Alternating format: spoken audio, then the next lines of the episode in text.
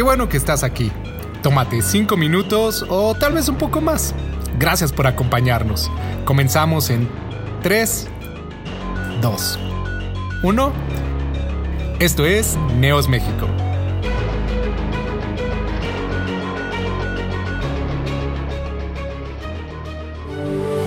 Estaba pensando cómo iniciar esta palabra y bueno, sin, sin más preámbulos, quiero comentarles que eh, para quienes nos vieron hace ocho días, estuvimos hablando del capítulo 25 del Evangelio de Mateo.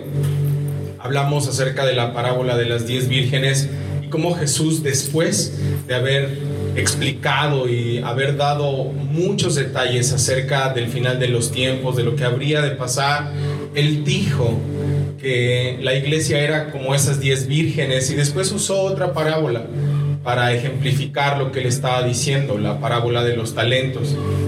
La idea en esta noche era hablar acerca de esa parábola, pero en la semana sucedió algo que eh, me dejó impactado ah, y en estos días he estado meditando mucho al respecto creo que en este tiempo hemos tenido oportunidad de hacer muchas cosas, de, ver televisión, de ver películas, de leer de repente, de orar, de pasar tiempo con la familia, de llamar por teléfono, de escribir mensajes. Ah, creo que no se escuchó al principio cuando Diego y Pau estaban eh, dando la bienvenida a la transmisión en vivo. No se preocupen, los vamos a tener al final pero ellos hablaban de el tema esta tarde y el tema es eh, ira, cómo lidiar con la ira, cómo lidiar con ella. Decía que sucedió algo en la semana que me dejó impactar. Quedé pensando en esto. ¿Qué es lo que en este tiempo, lo que va de estas dos semanas o esta semana, o los últimos dos, tres días, no sé en qué momento estás, en qué eh, eh, nivel de presión te encuentras por esta situación y no solamente por lo que está pasando en México, por lo que está pasando en el mundo entero, sino por lo que ha venido pasando en tu vida, por lo que ha venido sucediendo. Yo creo que esto que está sucediendo eh, es un ejemplo, es solamente la punta del iceberg de lo que realmente en todo el mundo, en toda familia, en todo corazón, en toda persona ha venido pasando.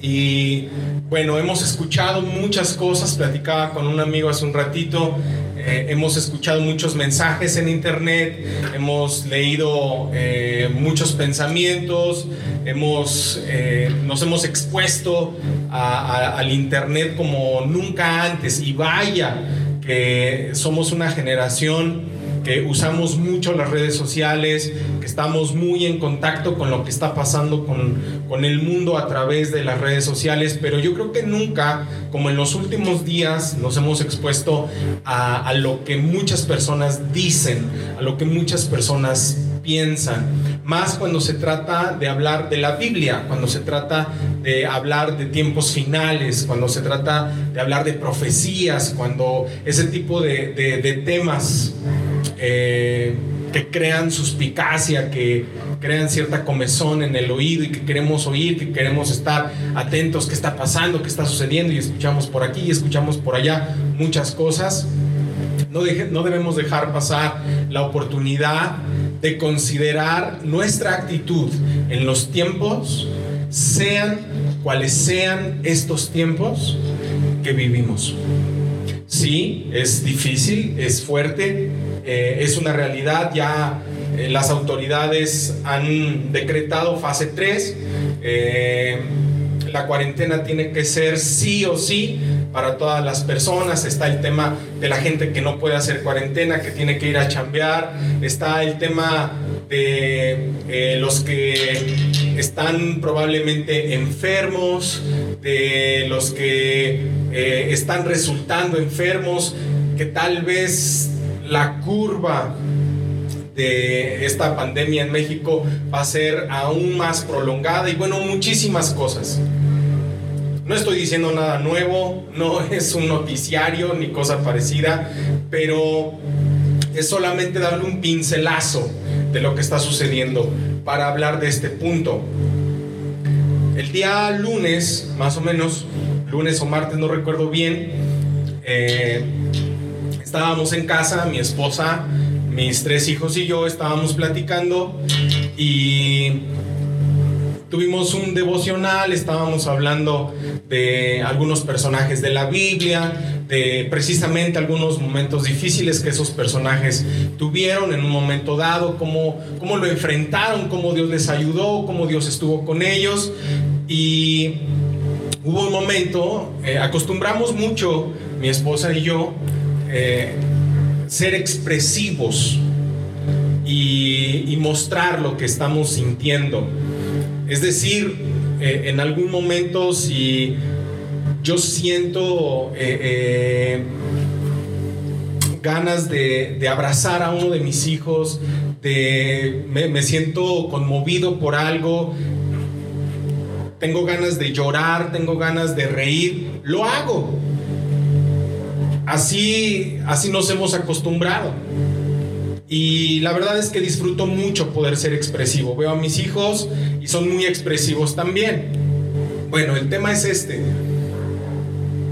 La plática que tuvimos, sí fue el lunes, la plática que tuvimos se tornó muy profunda, muy, muy profunda, porque desde noviembre del 2019, eh, mi familia y yo comenzamos a preparar un periodo de casi cinco meses en el que como familia íbamos a pasar un tiempo eh, de calidad, un tiempo eh, entre nosotros como, como eh, matrimonio, como papás.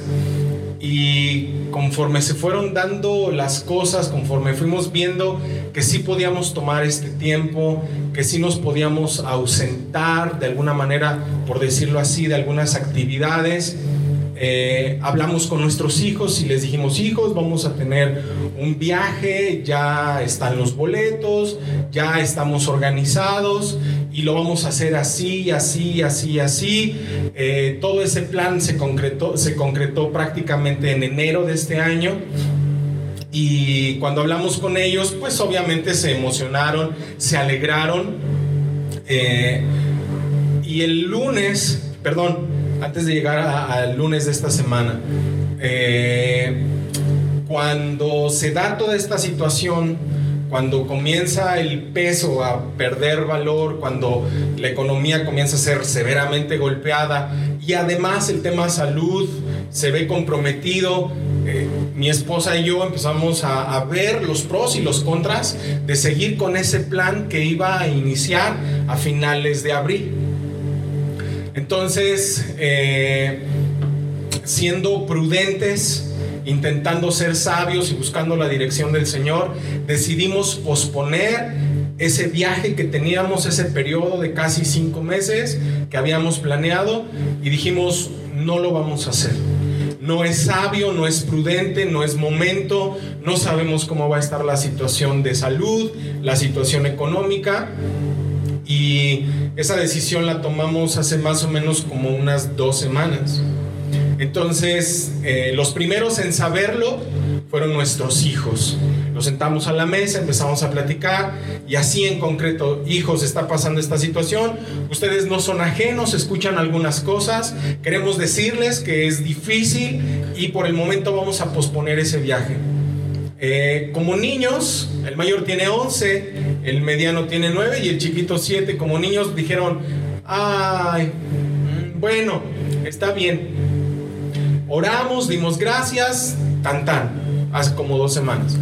Pasó, mis hijos tranquilos, mis hijos alegres, no perdieron el apetito, sus cuatro comidas, cinco comidas. Es impresionante cómo estando en casa comes más. Esta camisita no me cerraba como me cierra ahorita, pero bueno. Al punto al que quiero llegar es que todos tranquilos, todos relativamente contentos. Este lunes que empezamos a platicar, a mi hijo Eli, y digo su nombre porque le pedí permiso para contar este testimonio y le pareció bien que lo contara. Mi hijo Eli, ya cuando íbamos a acabar la plática y, nos hicimos las preguntas de cómo están, cómo, cómo se sienten, eh, independientemente de que están aquí en casa encerrados, pero cómo se sienten, cómo, cómo la están pasando. Y bueno, entre sus cosas de niños, pues un poquito aburridos, nos gustaría salir al parque, nos gustaría ir al cine, nos gustaría hacer otras cosas. Pero me sorprendió mucho porque Lee dijo, papá, eh, no sé cómo me siento, pero me siento raro. Y es que siento que no estoy, usó esta palabra, siento que no estoy muy conectado con Dios en estos días. Ah, le di la seriedad que tenía que darle. Mi amor, ¿y por qué no estás eh, eh, conectado? ¿Por qué sientes que no estás conectado con Dios? No lo sé, papá. Pero ahorita que estábamos leyendo la Biblia, ahorita que estábamos hablando, no, no me causa nada, no siento emoción como, como la siento en otras ocasiones. Entonces, bueno, eh, comencé a hacer algunas preguntas, a intentar investigar, indagar qué era lo que estaba pasando. Y algo que, que Dios trajo a mi corazón y se lo dije fue, mi amor, cuando nosotros estamos en una situación como la que tú te encuentras, donde no sabes por qué te sientes mal, pero te sientes mal, no sabes por qué no estás conectado del todo con Dios, pero no estás conectado, entonces algo sucede. Algo sucede en tus emociones, algo sucede en tus pensamientos, algo sucede en, en, tu actitud, algo está pasando y tienes que ser honesto con el Señor y reconocerlo. A lo mejor, eh, no sé, eh, eh, no sé qué podría ser mi vida, pero mira, la palabra de Dios dice que el Señor extiende su amor y su misericordia, que el Señor no nos condena, que el Señor no nos rechaza, y usé estas frases porque lo enseña la Biblia, pero también para intentar que mi hijo eh, en ese momento eh, hiciera una conexión con el Señor, que terminando la plática mi hijo dijera, papá, este, eh, me he entregado completamente al Señor y, quiero ser misionero, quiero ser predicador, quiero ser pastor. Bueno, exagero con eso, ¿no? Pero hacer sentir bien a mi hijo, que se volviera a conectar con el Señor. Ah, llegó el momento en el que no vi, como que no avanzábamos ni para atrás ni para adelante. Y le dije, mi amor, ¿sabes qué? Mira, vamos a orar, vamos a pedirle al Señor que te revele, vamos a pedirle al Señor que te hable a tu corazón. A lo mejor hay algo que, no sabes ni siquiera qué es. A lo mejor eh, el simple hecho de estar creciendo, eres un niño de nueve años y estás experimentando muchos cambios. Entonces, a lo mejor es eso cerró sus ojos, comenzamos a orar y yo sentí del Señor una palabra. Y la palabra que sentí en mi corazón fue esta. Elí está enojado conmigo porque no va a hacer este viaje y no va a vivir este tiempo que ustedes ya habían planeado. Comencé a orar en esa área y le dije, Elí, tú estás enojado por esto, por esto, por esto, por esto, y tú estás atravesando por esto, por esto y por esto. Pero Dios te dice que este es solo un tiempo, que vendrá otro tiempo para tu vida, donde Dios concederá los anhelos de tu corazón. Me impresionó porque mi hijo comenzó a llorar de una manera impresionante y me abrazó muy fuerte. Lo abracé obviamente y yo me conmoví con él. Oramos, terminamos de orar, nos sentimos muy bien, nos abrazamos, sus hermanos lo abrazaron, su mamá lo abrazó, todos nos abrazamos, abrazo grupal y wow, un día muy especial. Pero Dios comenzó a hacer énfasis en esa parte. Y surgen algunas preguntas. ¿Puede un ser humano cristiano, puede un hombre, una mujer que ha conocido el amor de Dios, la gracia de Dios, su misericordia, enojarse con Él? ¿Se vale que un hombre, que una mujer que han conocido el amor, la gracia de Dios, su misericordia, su salvación, se enojen con Él, lo cuestionen? Y me impresiona mucho, nuestro pastor en la mañana dio un mensaje acerca de Habacuc, los tres capítulos de este libro. Y me impresionó mucho porque me sentí muy conectado con lo que está pasando en la iglesia, porque en la semana Dios trajo esta lectura y es un libro que muestra el corazón de un hombre, un profeta del Antiguo Testamento, que está muy molesto, que está muy enojado. Y se lo hace saber al Señor. Él lo expresa y lo habla. El capítulo 1, prácticamente todo el capítulo, si tú lo lees, no, no vamos a ver muchos textos, pero es, es un libro cortito, tiene tres capítulos. Léelo en tu casa. Medita profundamente en, en este libro y ahorita vamos a extraer algunas cosas. Fíjate cómo comienza. Dice el verso 1, la profecía que vio el profeta Habacuc, verso 2. ¿Hasta cuándo, oh Jehová, clamaré y no oirás? Y daré voces a ti a causa de la violencia y no salvarás. Dice esta pregunta, ¿hasta cuándo? ¿Hasta cuándo, Jehová? Y podemos darle el énfasis que quieras. Y según las palabras que él usa, hay molestia, hay incomodidad en lo que él está expresando, en lo que él está viviendo. Esta eh, ventana de aquí como que nos está haciendo ruido, muchachos.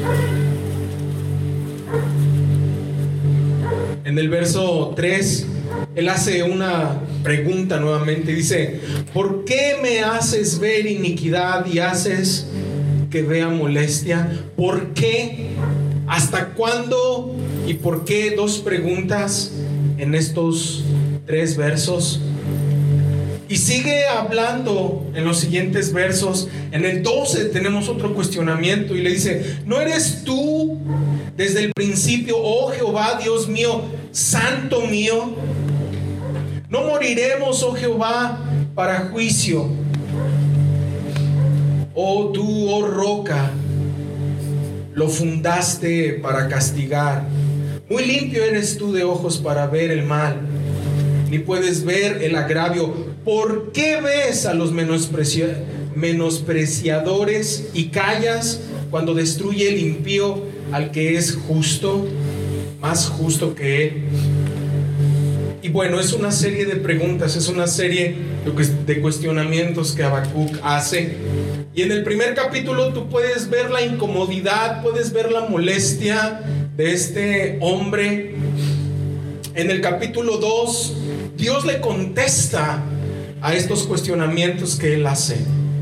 Y Dios le muestra lo que él va a hacer y la manera en la que él va a juzgar la manera en la que Él va a traer juicio, la manera en la que Él va a traer aún destrucción. Y muy impresionantemente, en el, en el capítulo 3, después de haber tenido una actitud ah, de contienda, de molestia, de cuestionamiento, en el capítulo 1, en el capítulo 2, Dios le contesta Dios le habla de lo que va a hacer. Y en el capítulo 3, te invito a que, a que leas el capítulo 2 y cómo Dios le contestó. Mira lo que dice en el capítulo 3 Habacuc. Verso 2 dice, oh Jehová, he oído tu palabra y temí. En otras palabras, he escuchado tu respuesta acerca de mis cuestionamientos. He escuchado lo que vas a hacer. He escuchado lo que tienes planeado y me da miedo escucharlo, aún verlo, porque él en visión pudo darse cuenta. Dios le permitió darse cuenta de lo que iba a pasar. Y después de que él se enoja, él se molesta, él cuestiona en capítulo 1, él recibe respuesta de Dios en capítulo 2 y en el capítulo 3, después de decir, he escuchado tus planes, he escuchado lo que vas a hacer y me da miedo, él dice esto, oh Jehová, aviva tu obra en medio de los tiempos. En medio de los tiempos, hazla conocer. En la ira, acuérdate de la misericordia. Verso 3 dice, Dios vendrá de Temán y el santo desde el monte de Parán. Su gloria cubrió los cielos y la tierra se llenó de su alabanza. Mira cómo cambia totalmente Habacuc la actitud. Mira cómo cambia totalmente lo que él está experimentando y lo que él está sintiendo o había estado sintiendo en su corazón.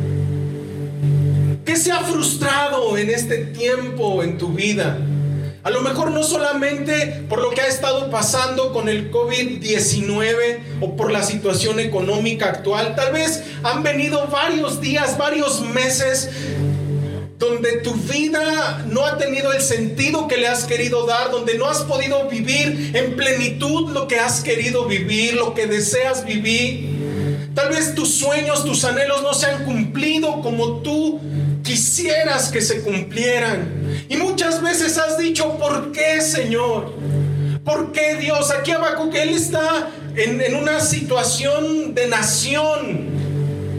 Él como profeta de Israel está hablando de la situación de Israel y de la gente que Dios está usando y usará para juzgar a Israel, gente impía, gente malvada, y es algo que Habacuc dice, esos son más perversos que nosotros, esos son peores que nosotros. ¿Cómo vas a usar a un pueblo más perverso para traer juicio a tu pueblo santo? ¿No eres tú bueno y bondadoso? Y bueno, ahí trae ese rollo Habacuc. A lo mejor tú no estás batallando por la nación de México. A lo mejor tú no estás batallando por la nación de Israel. A lo mejor tú no estás batallando por otra nación del planeta. Pero qué duro es batallar contigo mismo, con tus pensamientos, con tus emociones. Qué duro es batallar con lo que tú anhelas, con lo que tú deseas. Qué duro es batallar con tu propia vida y ver que te has esforzado mucho, que le has echado muchas ganas para ahorrar lana, para echarle ganas a la escuela, para salir con buenas calificaciones o simple y sencillamente para brincar las materias. Qué duro es cuando le echas todas las ganas y haces lo adecuado y lo correcto y hasta más y las cosas no salen como deberían de salir. Qué duro es cuando ves a los lados jóvenes otras familias que les va bien, que prosperan y que ni siquiera piensan en Dios. Que ni siquiera por aquí les pasa la palabra del Señor.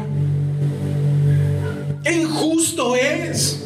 Porque ellos prosperan. Porque ellos pueden avanzar porque ellos tienen lo indispensable para vivir. Ya no digamos riquezas, Señor, ya no quiero riquezas, quiero lo indispensable. Pero a veces ni lo indispensable tengo, ni siquiera para el pasaje.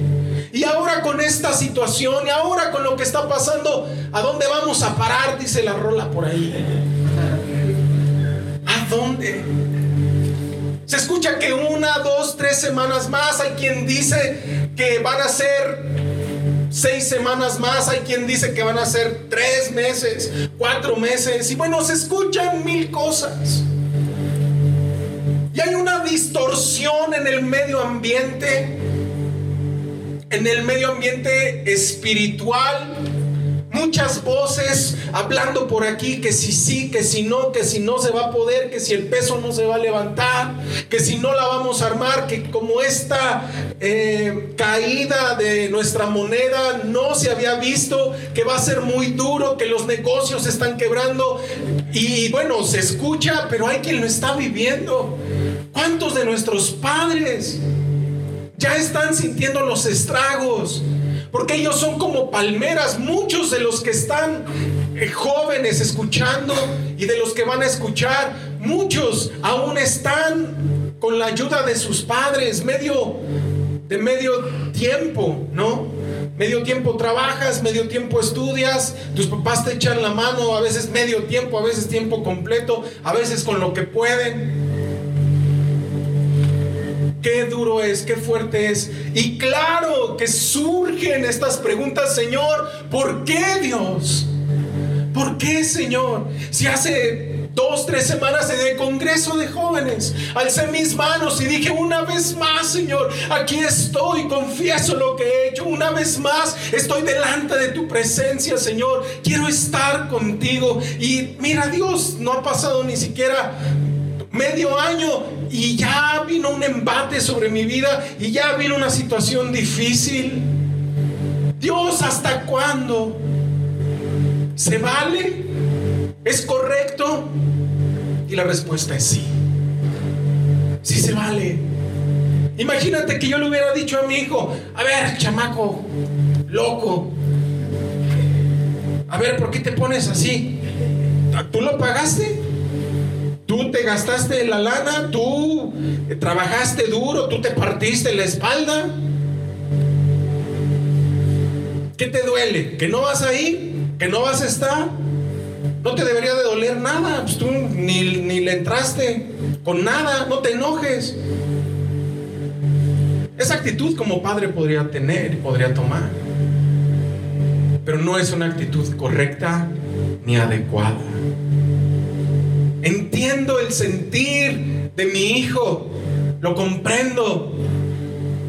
Dios es empático, porque si no, no le hubiera contestado a Habacuc. Simple y sencillamente le hubiera dicho, ¿sabes qué, Habacuc? Soy soberano, hago lo que yo quiero, como yo quiero, cuando yo quiero, y te callas. Y nada más se te ocurre voltearme a ver feo y hasta un cachetadón te voy a dar.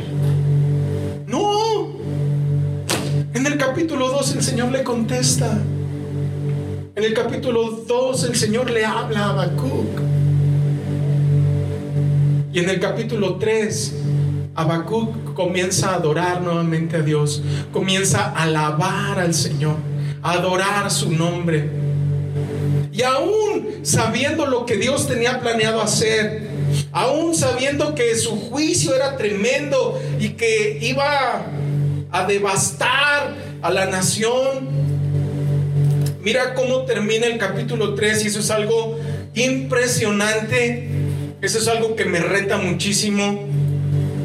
El verso 17 dice, después de, que Habacuc del 1 al 16 alaba al Señor, lo bendice, lo exalta, habla acerca de su poder, de su misericordia, eh, habla acerca de, de, su autoridad, da a notar su soberanía.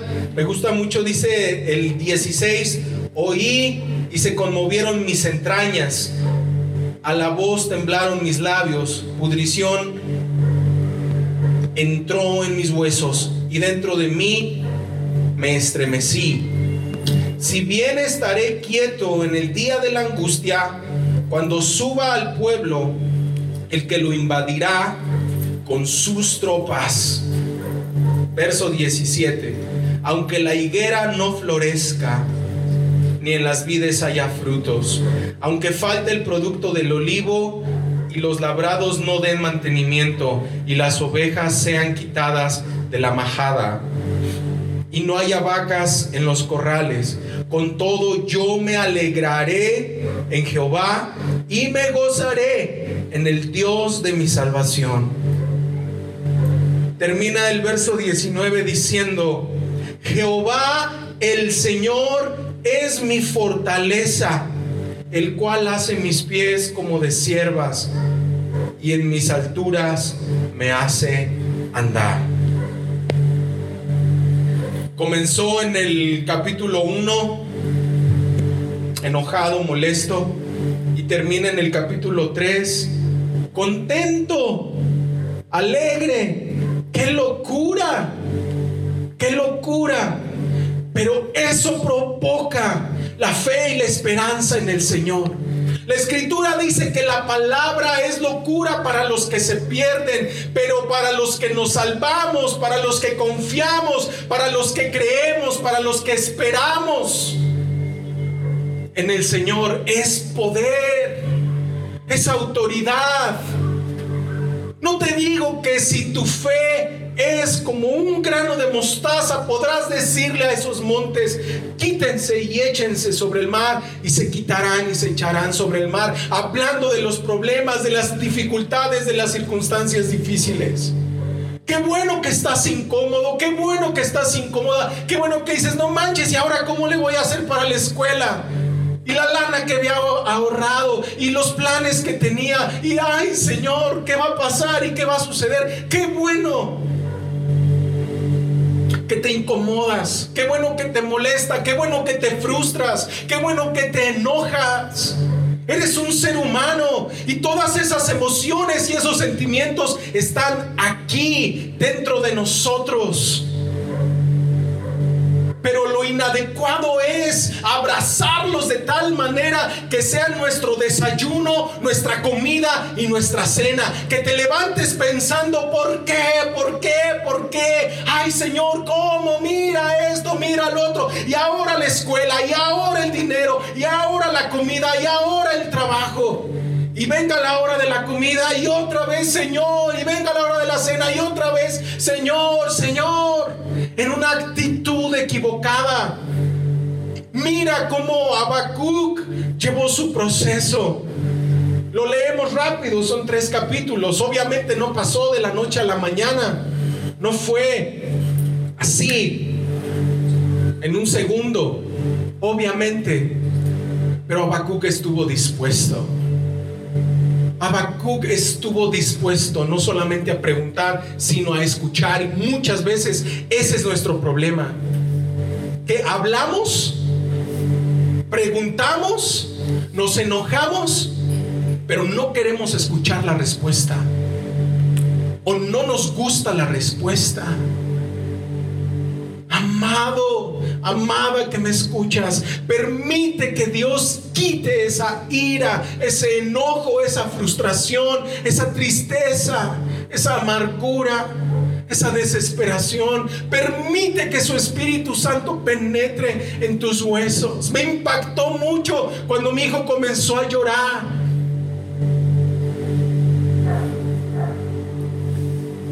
Antier cuando se fueron a acostar, por lo regular procuro hablar algo de la Biblia, comentamos algunas cosas rápidas ya para dormirse y comenzamos una mini plática antes de que se durmieran.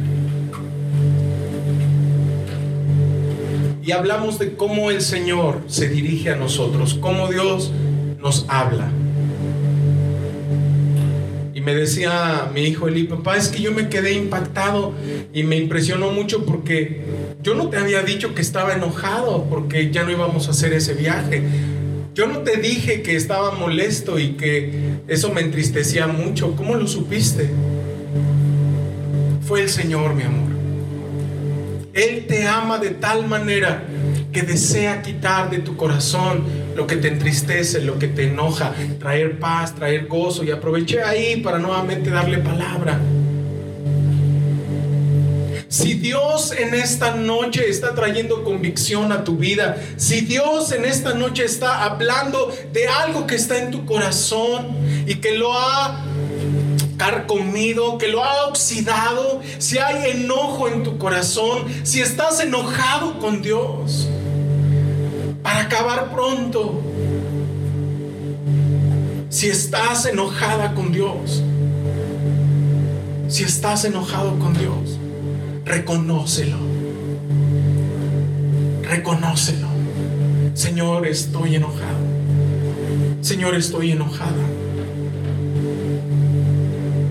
Y si es tu decisión arrepentirte, dile al Señor, pero ya no quiero estar así, Señor. Ya no quiero estar así, Dios. No importa Señor.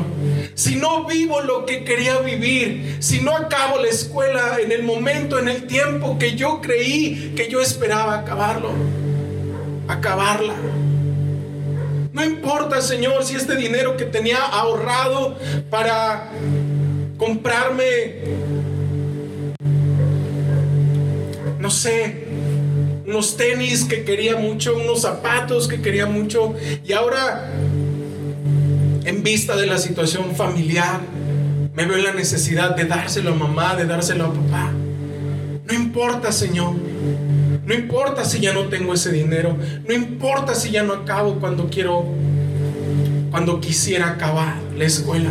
No importa si en este momento las cosas no se dan como yo quisiera. No importa, Señor, si veo injusticia, si veo maldad. No importa, Dios. Mi corazón te alabará, mi corazón te exaltará, mi corazón bendecirá tu nombre, Señor. No importa, Dios. Yo confío en ti, yo creo en ti. Vamos a adorar al Vamos a alabar al Señor. Y lo hemos hablado, lo hemos dicho. Noeli lo oraba al principio de la reunión. La alabanza, más allá de la música o de las letras que nos ayudan, que inspiran a nuestro corazón, que nos hacen entrar en una atmósfera agradable y propicia para adorar, para alabar su nombre.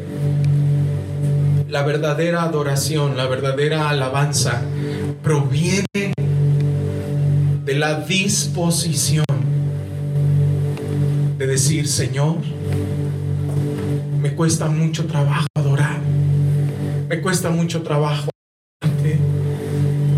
cuesta mucho trabajo rendirme a ti, Señor, pero aquí estoy. Aquí están mis manos, Dios. Aquí está mi corazón. Cierra tus ojos un momento. Si estás en tu recámara, si estás en la sala, si estás en el baño, tómate un momento. Un instante sirve para cambiar todas las circunstancias. Solamente necesita un momento el Señor cuando lo dejamos entrar a nuestro corazón para entrar con todo su equipo de descontaminación y descontaminar nuestro corazón. A lo mejor ya descontaminaste tu casa, a lo mejor ya descontaminaste tu ropa. A lo mejor las oficinas donde trabajas ya se descontaminaron. Has escuchado, está muy de moda la palabra descontaminación. Se han descontaminado restaurantes, negocios, gimnasios. Pero Jesús quiere descontaminar tu corazón. Jesús quiere entrar y descontaminarlo quitar esa ira, quitar esa angustia, quitar esa contienda. Y así como en Habacuc, provocar que haya alegría, que haya palabras de bendición, que haya palabras de gozo, de contentamiento, de bendición. Tomémonos un momento un momento para decirle, Señor, entra Jesús, entra Señor, y llévate Dios todo virus de mi corazón, todo virus de enojo, todo virus de contienda. Llévate todo virus de tristeza, de angustia, de miedo, al futuro, ¿qué vendrá? ¿Qué pasará? ¿Y ahora qué voy a hacer? ¿Y ahora cómo lo voy a hacer? Sus misericordias son nuevas cada mañana.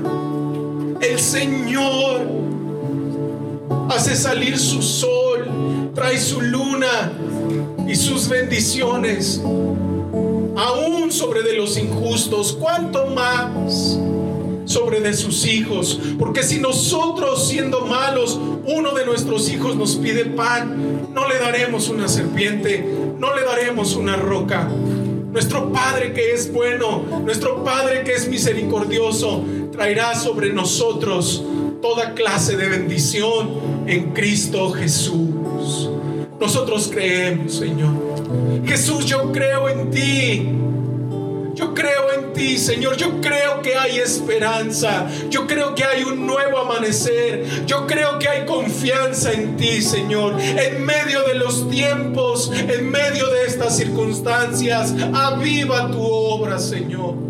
Aviva tu obra, Dios. Aviva tu palabra en el alma, Señor, de todos los que estamos invocando tu nombre y aún de los que no invocan, aún, Señor, de los que se han apartado, de los que han volteado sus ojos para ver a otro lado. Ten misericordia, Señor, y vuélvelos a ti. Ten misericordia, Dios, y regresa a casa a todos nuestros hermanos, a todos tus hijos que se han extraviado, que viven lejos de casa, Señor. Padre, que en este tiempo de desesperación y de angustia, la humillación que podamos vivir, la angustia, la carencia que podamos atravesar, sirva para volvernos de todo nuestro corazón a ti.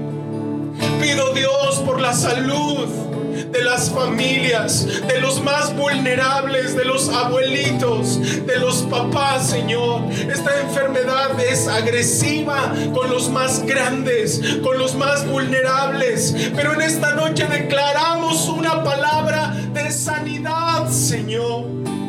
Porque tú escucharás desde tu trono cuando tu pueblo se humilla, cuando tu pueblo reconoce que te necesita. Señor, te necesitamos, Jesús. Te necesitamos, Jesús.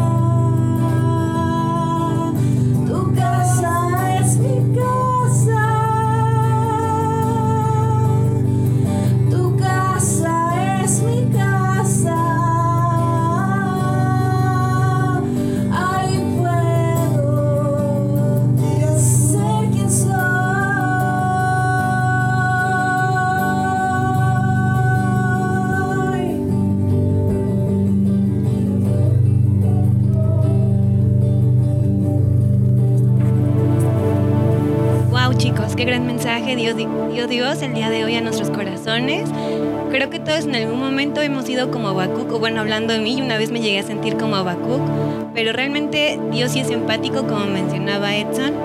Realmente Dios tiene el control de todo y pues no dejemos de confiar en Él, de adorarle, de... No dejemos de creer en Él, Él es bueno y todo. Así es chicos, y si alguno de ustedes tiene alguna pregunta en específico o, o quiere ayuda en algún tema en específico, puede mandarnos mensaje en privado y nosotros con mucho gusto podremos ayudarlos en ese aspecto o en, en la situación por las que ustedes estén pasando. Y bueno, Recuerden que también estamos, transmitimos en vivo los días martes, los jueves y los domingos a las 6 de la tarde en nuestras mismas redes, que es Neos Tierra Prometida. Eh, y también seguimos con el discipulado de los miércoles, Neos One, eh, a través de una plataforma. Manden mensaje para más información. Asimismo, tenemos un, un curso los sábados, Fundamentos igual, si ustedes gustan entrar a, este curso, manden un mensaje y nosotros les proporcionaremos información acerca de este curso. Sí, bueno, recuerden también tomar las medidas, hablando sobre otra vez el tema, eh, tomar las medidas de higiene, lavarse las manos, el estornudo y todo eso, chicos. Desinfectar las áreas de uso común, el celular con, con alcohol o con algún gel antiviral. Y bueno, también recuerden que nos encontramos en Spotify, ahí pueden encontrar nuestras playlists. También estamos subiendo los podcasts de estas sesiones. En Spotify nos encontramos como Neos Tierra Prometida. Sí, así es, chicos. Y bueno, nos vemos el próximo domingo. El próximo domingo, igual aquí, desde las 6 de la tarde. Hasta luego.